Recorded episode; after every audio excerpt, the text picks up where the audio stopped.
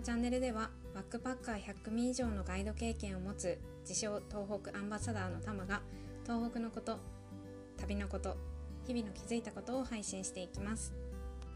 おはようございます。タマです。今日は思いの詰まったガレットということで岩手県大船渡市にあるガレット屋さんをご紹介したいと思います。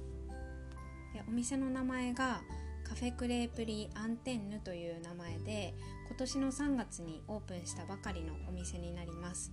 うん、で私はもう行ってきたんですけどもあのガレットも美味しいですしデザートで出てくるクレープもう本当に美味しくてあのうんおすすめですっていう感じなので今日はちょっとお話ししてます。で私がここを知ったのはネットでたまたまうん、いろいろ見てたら出てきたっていう形で知ったんですけれどもこのオーナーさんが大船渡出身の方で、うん、生まれ育った町を活気づけたいとか町づくりに関することをしたいっていう思いで、うん、このお店を作ったそうです、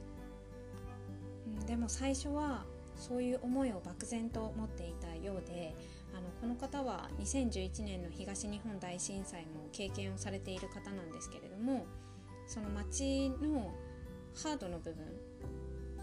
道ができたりとか建物が建ってきたりとかっていうのは少しずつあ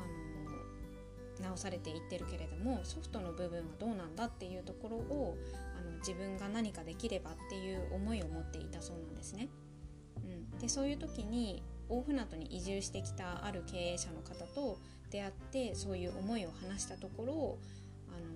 の大船渡にガレットをメインとしたカフェっていうのがないからそういうのをやってみたらどうかっていう形で提案されてそれで本気でちょっとやってみようっていう風になったそうです。でそこからの本当に行動力っていうのもすごいなと思うんですけどもそこからご夫婦揃ってフランスのサンマロっていう場所にあの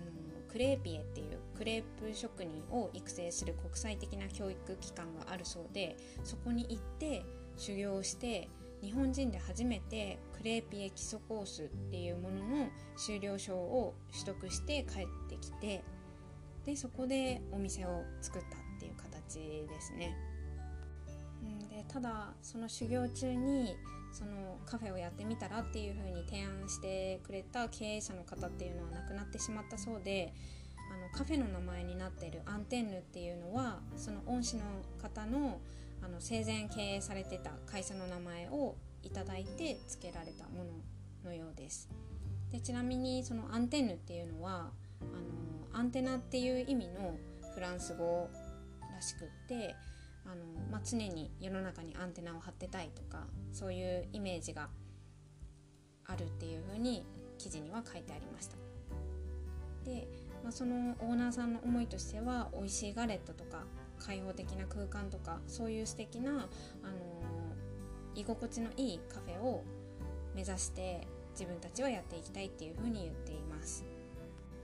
うん、なんか本当に素敵な思いを持ったガレット屋さんだなっていう風に思いました、うん、で実際行ってみても本当に居心地が良かったですし本当に美味しくて、うん、楽しい時間を過ごさせてもらったなっていう風に思ってます。でこの大船渡エリアは車で旅をすることをすごくあのおすすめします。っていうのもあの、まあ、私が前のポッドキャストとかでも何回もあのおすすめしてる道の駅高田松原っていう場所で、まあ、震災に関することを学んでとかっていうのもできますしその街並みを見ながら、うん、向かうとかいうだけでも街がこんなにこう震災から変わったんだとか、うん、何もなくなったんだっていうところもあれば新しい建物が建って今